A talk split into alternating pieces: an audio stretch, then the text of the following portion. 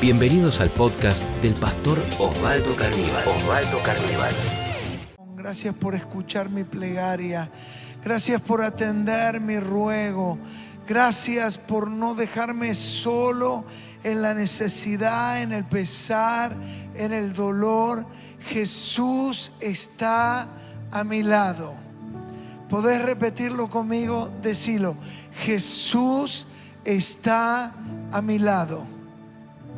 Una vez más, es tan importante que lo puedas declarar, porque al declarar la fe se manifiesta. Decilo conmigo, Jesús está a mi lado.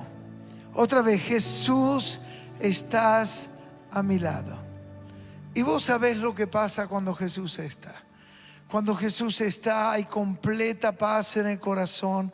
Cuando Jesús está, el corazón es lleno de profunda paz. Y es la paz que solamente Cristo Jesús nos puede dar. Amén. Amén. Gloria a Dios. Qué gran oportunidad tenemos de poder encontrarnos en cada culto, en cada reunión. No dejes de compartirnos tu pedido de oración. Ahí tenemos todo un equipo orando, tomando tus pedidos, clamando, porque creemos, Jesús es quien dice, clama a mí y yo te responderé. Vivimos esta etapa tan particular que sobre todas las cosas yo me he dado cuenta que ha puesto, yo lo digo así, en blanco sobre negro muchas cosas. Es decir, ha expuesto eh, muchas veces la indiferencia de personas y por el otro lado también ha expuesto la generosidad de muchas personas que han abierto su corazón, han manifestado su amor, se han manifestado eh, generosas al estar al lado de otros. Lo veo aún en el chat, que es una gran oportunidad para interactuar, como muchos mandan su mensajito, ánimo, aliento, Marta, voy a orar por vos. Claro, este es un tiempo tan particular, algunos estamos tan distanciados de otros para expresar el amor y para expresar lo que Jesús nos ha dado.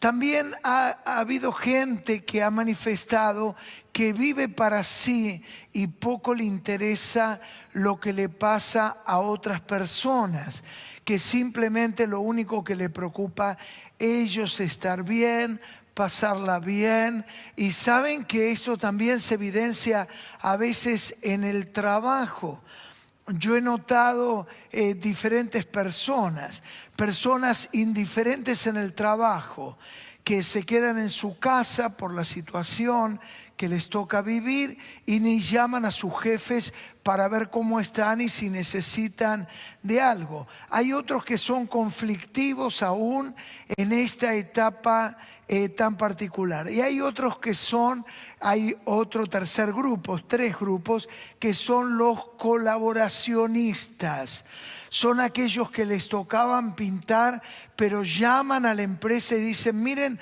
yo venía pintando, pero puedo barrer, puedo limpiar los vidrios. Porque ustedes saben que todo esto se va a ir acomodando y es tan importante que siempre vos estés en qué grupo de los tres, en los que colaboran que no vos, no seas de los indiferentes, de los conflictivos, sino que sean de los que están dispuestos. Quizás te tocaba atender el teléfono, pero que estés dispuesto a pasar un trapo a los muebles o cualquier otra cosa, pero que vos te incluyas, que vos digas estoy para servir, porque en realidad el secreto de la vida es compartir a ver si lo podemos decir, el secreto de la vida está en el compartir. Ustedes que me siguen me habrán escuchado más de una vez que justamente compartir es partir con. Ese es el significado de compartir. Es lo poco o lo mucho que tengo, lo parto con alguien que tengo al lado. Por eso mucha gente luego que pase este periodo de pandemia, cuarentena, ya no sé cómo ya se la llama, y se retorne a una vida un poquito más normal, hay mucha gente de la que se va a prescindir. El jefe va a decir, mira, no venías, tampoco no te necesitamos, no vengas más. En cambio hay otros que tuvieron la actitud de ser colaboracionistas, el secreto de compartir. Yo tenía una actividad, pero veo que esa actividad ahora no se realiza. ¿Qué puedo hacer?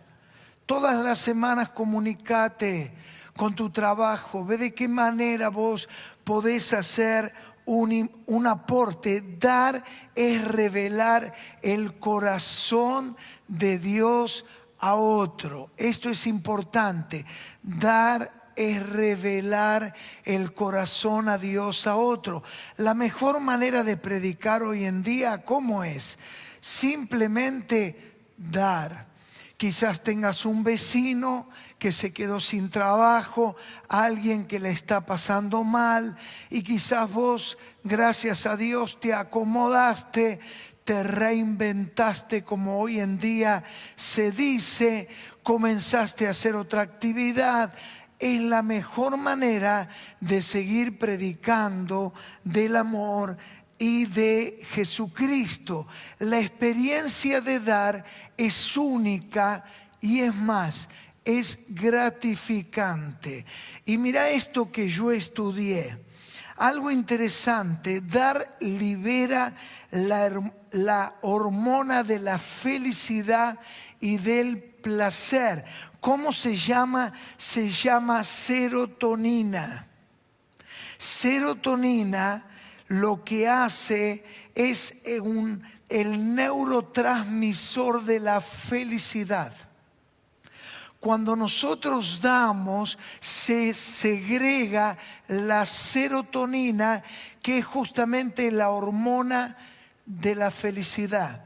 Porque una de las cosas más gratificantes que hay en la vida es dar. Aunque no entendamos de todo este mundo de la bioquímica, decime si cuando vos diste algo, no te sentiste mejor le diste algo a alguien que te encontraste en la calle, te enganchaste con la iglesia en alguna de las movidas solidarias, participaste de una obra de amor. Decime si cuando llegaste a tu casa no se te inflaba el pecho y te fuiste a dormir y decías, qué feliz me siento. ¿Por qué es esto? Primero, principal, porque el ser humano fue creado para dar. Pero la neurología ha podido estudiar que cuando uno da, se segrega una hormona, la serotonina, que lo que nos aporta es sentirnos felices, gratificados. Y esto nos hace tan, pero tan bien. Recordemos las palabras del Señor en Hechos 20:25. Vamos a la Biblia, mira lo que nos dice. Más bienaventurado es dar que recibir. Pablo va a hacer alusión a las palabras del Señor Jesús. Esto lo dice Pablo en el libro de los Hechos. Dice el Señor Jesús así nos enseñó. Es más bienaventurado dar que recibir. Claro, esto va en contra de la matemática humana. La matemática humana dice que si yo tengo cuatro y doy uno, tengo tres. Pero la matemática divina es distinta. La matemática divina rompe toda lógica. Claro, esto cómo poder explicarlo. Te voy a ser sincero, es imposible explicar este principio de Jesús que es más dichoso, más feliz. ¿Te acordás de la serotonina que te decía antes? Dar que recibir solamente se puede entender cuando se experimenta.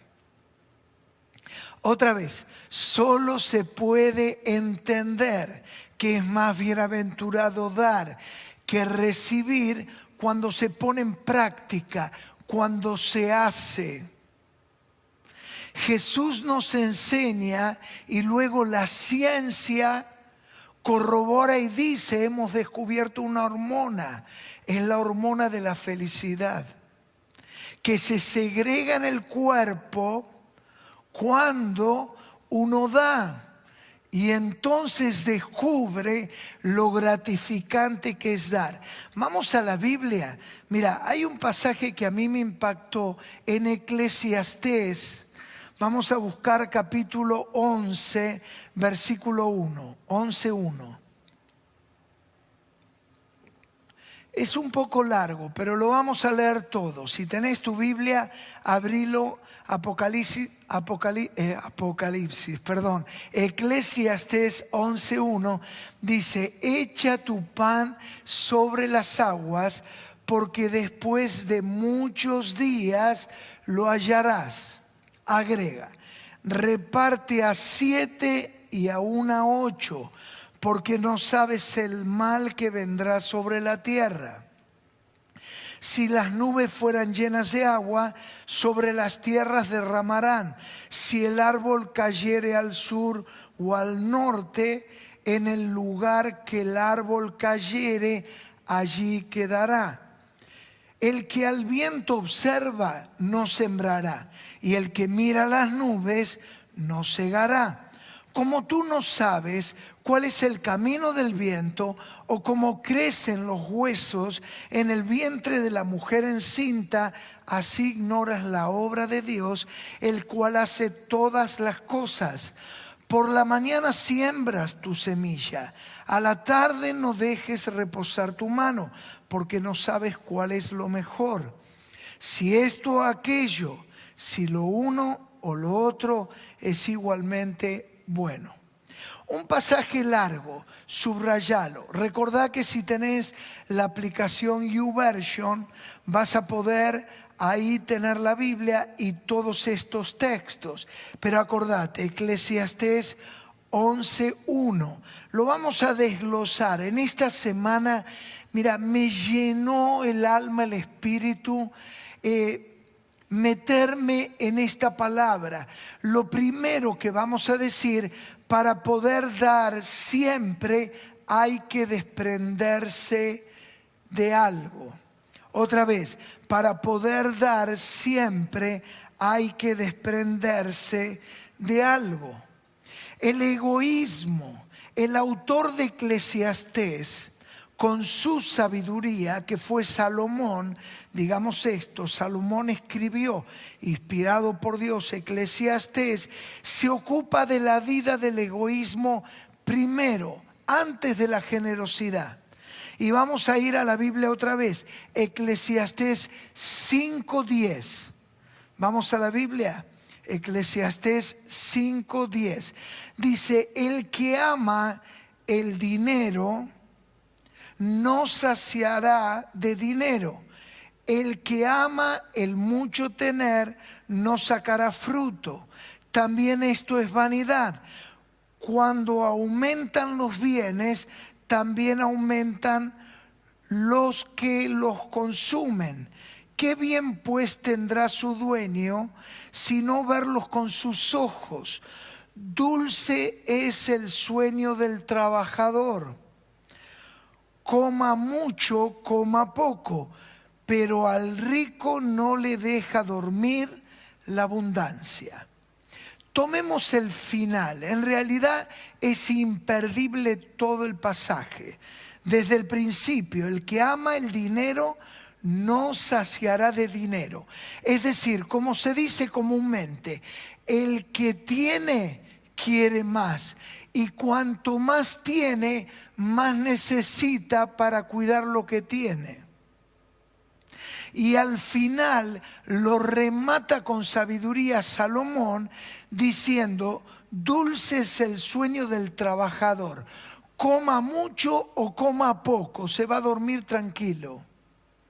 Pero mira lo que dice algo muy interesante, pero el rico no le deja dormir la abundancia. Es decir, el rico está preocupado. ¿Y qué va a pasar con esto? ¿Y qué pasa con el campo? ¿Y qué pasa con la casa? ¿Y qué pasa con la casa quinta? ¿Qué pasa con el barco? ¿Qué pasa con este auto? ¿Qué pasa con la fábrica? ¿Qué pasa con la empresa? Es decir, la persona que perdió el equilibrio no significa que está mal tener, pero cuando el eje de la vida está en el tener, la persona va a estar desvivida para cuidar lo que tiene y no lo va a poder disfrutar nunca. Ahora, qué interesante es que el egoísmo no da resultado por lo tanto nos dice, vive generosamente. Eclesiastés primero aborda el egoísmo y dice, no camines el camino del egoísmo, transita el camino de la generosidad. Es mejor el camino de la generosidad que el camino del egoísmo. Es decir, no te va a llevar a buen puerto ponerte a vos en el centro de la escena. Ahora, si volvemos a Eclesiastés 11.1, miren lo que dice, echa tu pan. El término echa en hebreo es envía. El término echa en hebreo es envía. Claro, cuando yo estudié la palabra, muchos creen que en realidad Salomón está hablando que él enviaba sus barcos. Y cuando los barcos salían con los granos que producía los campos de Israel, regresaban después de años. Y por eso dice, echa tu pan a las aguas. Miren, Primera de Reyes 10, 22 dice, porque el rey tenía en el mar una flota de naves de Tarsis con la flota de Irán, una cada vez, cada tres años venía la flota de Tarsis, traía oro, plata, marfil, monos, pavos reales. Es decir, la flota se iba y volvía a los tres años echa tus navíos, échalos a la mar. Lo que está hablando Salomón es que la vida del generoso es echar a la mar lo que da y no sabe cuándo va a regresar. Hay gente que a veces da y espera que en una semana ya eso le vuelva. Hay gente que da y espera en un mes. Hay gente que da y espera en un año. Pero acá dice que las embarcaciones de Salomón salían y venían a los tres años. Cuando vos das, hacelo generosamente. Y mira lo que te voy a decir, no esperes recibir, pero sabelo, en algún momento te va a volver. Será la semana, será el mes, será el año, pero siempre que das vas a recibir. Otra vez, siempre que das vas a recibir. ¿Cuántos pueden decir amén? ¿Cuántos pueden decir amén? Si estuvieras acá en el templo yo los escucharía. Pero poneme en el chat, amén, amén, amén, amén. Porque el que da recibe. El que da recibe. Si vos lo crees, poneme amén, amén, amén, amén, amén. Llena el chat de amén. Porque el que da recibe. Y si vos diste alguna vez en la vida, eso te va a volver como volvían los navíos de Salomón. Todo en la vida implica un riesgo. Todo implica un invertir sin saber la suerte de nuestro esfuerzo, como el que siembra en el campo. Salomón mandaba los barcos y él no sabía si se hundían, si una tormenta malograba el viaje de los navíos, si iban a regresar, pero él los enviaba. Esa es la fe. La fe no se queda, la fe sale, la fe envía. En segundo lugar, digamos, el dar se transforma en un acto de fe. El dar se transforma en un acto de fe. ¿Qué podemos dar? Podemos dar, por ejemplo, dinero y yo agradezco a todos y vamos a ver, ahí Mariano nos ayuda con unas fotos del tráiler sanitario que prácticamente ya está terminado. Este tráiler que nos va a permitir salir a los viajes de Cambia tu Mundo, salir a lugares de necesidad con un consultorio odontológico adentro, ducha, baño y poder llevar nuestros profesionales, médicos, dentistas, enfermeros, sanitaristas y hacer una obra de amor. Podemos dar con nuestras ofrendas, como nuestros diezmos, como vos lo das. Podemos también dar tiempo. Las relaciones se construyen con tiempo. Toda relación interpersonal necesita tiempo. Tu matrimonio necesita tiempo. ¿Por qué a veces las personas se separan? No pasa de un día para el otro. Es que muchas veces no se dedican tiempo. Muchas veces hay un tercero en discordia. ¿Saben cuál es? El celular. Muchas veces hay que apagar el celular, dejarlo un costado, mirarse a los ojos y tomar tiempo. Los hijos necesitan tiempo. Padres ausentes tendrán graves problemas. Lo hemos comprobado asistiendo a miles de jóvenes con problemas de adicción. En muchos de los casos, la consecuencia, la causa, perdón, son padres ausentes, muy ocupados en tareas importantes. Pero los hijos necesitan padres presentes que estén ahí en su cumpleaños, en sus momentos importantes. La calidad del tiempo que dediques para estar con tus hijos, las amistades, la hermandad. Por eso si vos no participás de ninguno de los grupos de oración que nosotros tenemos, yo quiero que en el chat vos me escribas y me digas, pastor, por favor, ahí va a haber un link para que vos hagas clic y me dejes tus datos y puedas ser parte de un grupo de oración, para que no la estés peleando solo. Yo sé que hay mucha gente sola, hay mucha gente que a veces no sabe con quién compartir, con quién llorar, con quién reír. Queremos que seas parte de nuestra familia. Nuestra familia se llama Catedral de la Fe. Queremos que seas parte. Ahí en el link que te aparece en el chat, escribime. Seguramente te va a pedir un teléfono, un mail y luego te vamos a derivar a un grupo de oración para que no te quedes solo, para que no te quedas sola. Necesitamos compartir tiempo estar juntos. En tercer y último lugar, sigue siempre adelante. Otra vez, sigue siempre adelante. Eclesiastés 11:2. Miren lo que nos dice la palabra. Reparte a siete y a una ocho porque no sabes el mal que vendrá sobre la tierra. Si las nubes fueran llenas de agua, sobre la tierra la derramarán. Si el árbol cayere al sur o al norte, en el lugar que el árbol cayere, allí quedará. El que al viento observa no sembrará.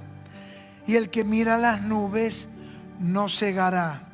Como tú no sabes cuál es el camino del viento o cómo crecen los huesos en el vientre de la mujer encinta, así ignoras la obra de Dios, el cual hace todas las, cosas, todas las cosas.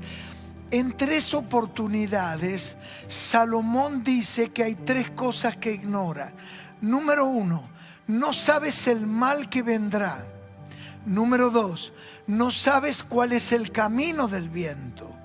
Número tres, no sabes cómo crecen los huesos en el vientre de la mujer encinta. ¿Qué está diciendo? Que la vida está llena de incertidumbres. La vida está llena de cosas inciertas. No sabemos mañana cuánto va a valer el dólar. No sabemos si vamos a poder pagar el alquiler. No sabemos si la fábrica va a seguir adelante. No sabemos, no sabemos. No sabemos si va a haber vacuna para el COVID. La vida está llena de incertidumbres y la incertidumbre congela, paraliza por el temor. Pero ¿cuál es el mensaje de la palabra? ¿Cuál es el mensaje de Salomón? Pase lo que pase, sigue adelante, sigue adelante, sigue adelante y no te detengas.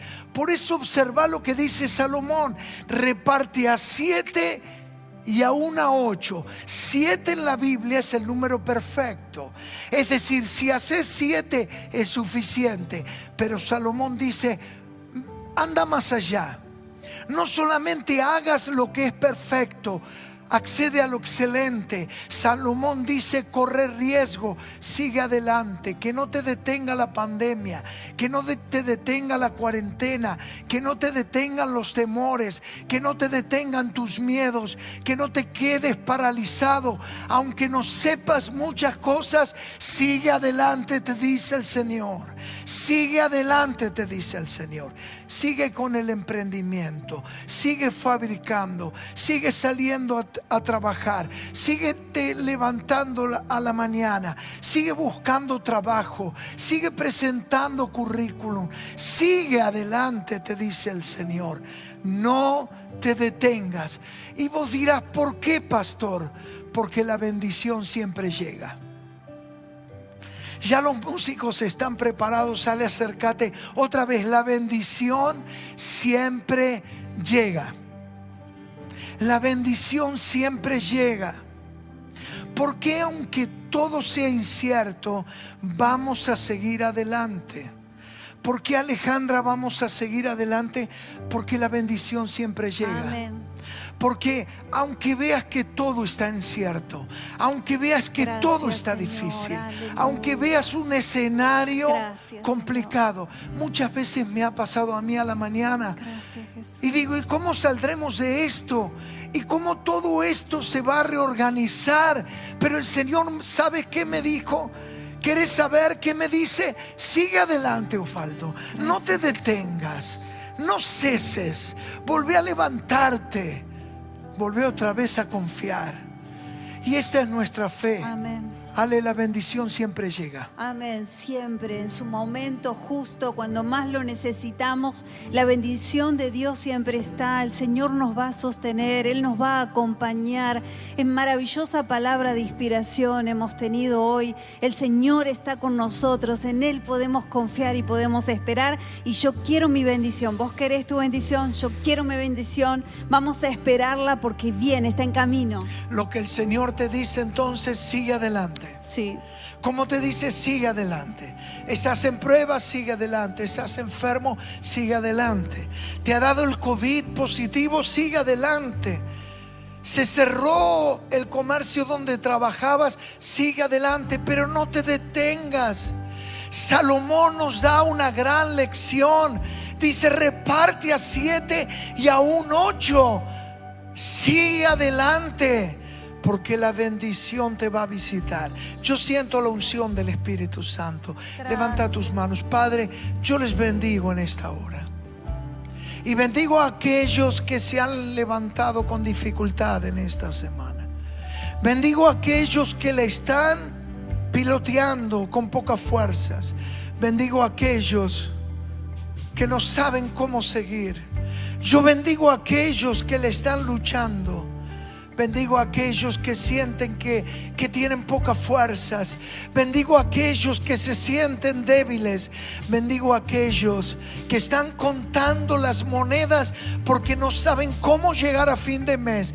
Bendigo a aquellos que saben que este mes pueden, pero no saben cómo el mes que viene van a seguir. Bendigo a aquellos, Señor, que ven la incertidumbre, pero a pesar de todo, siguen adelante.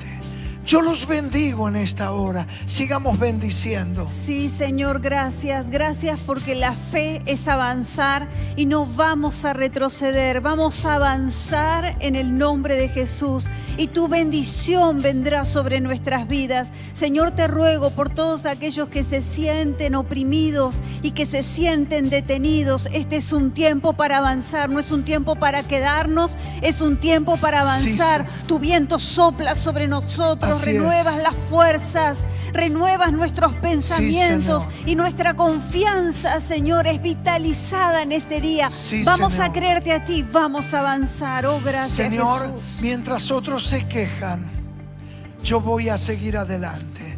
Señor, mientras otros creen que es poco lo que tienen en las manos, yo voy a seguir adelante.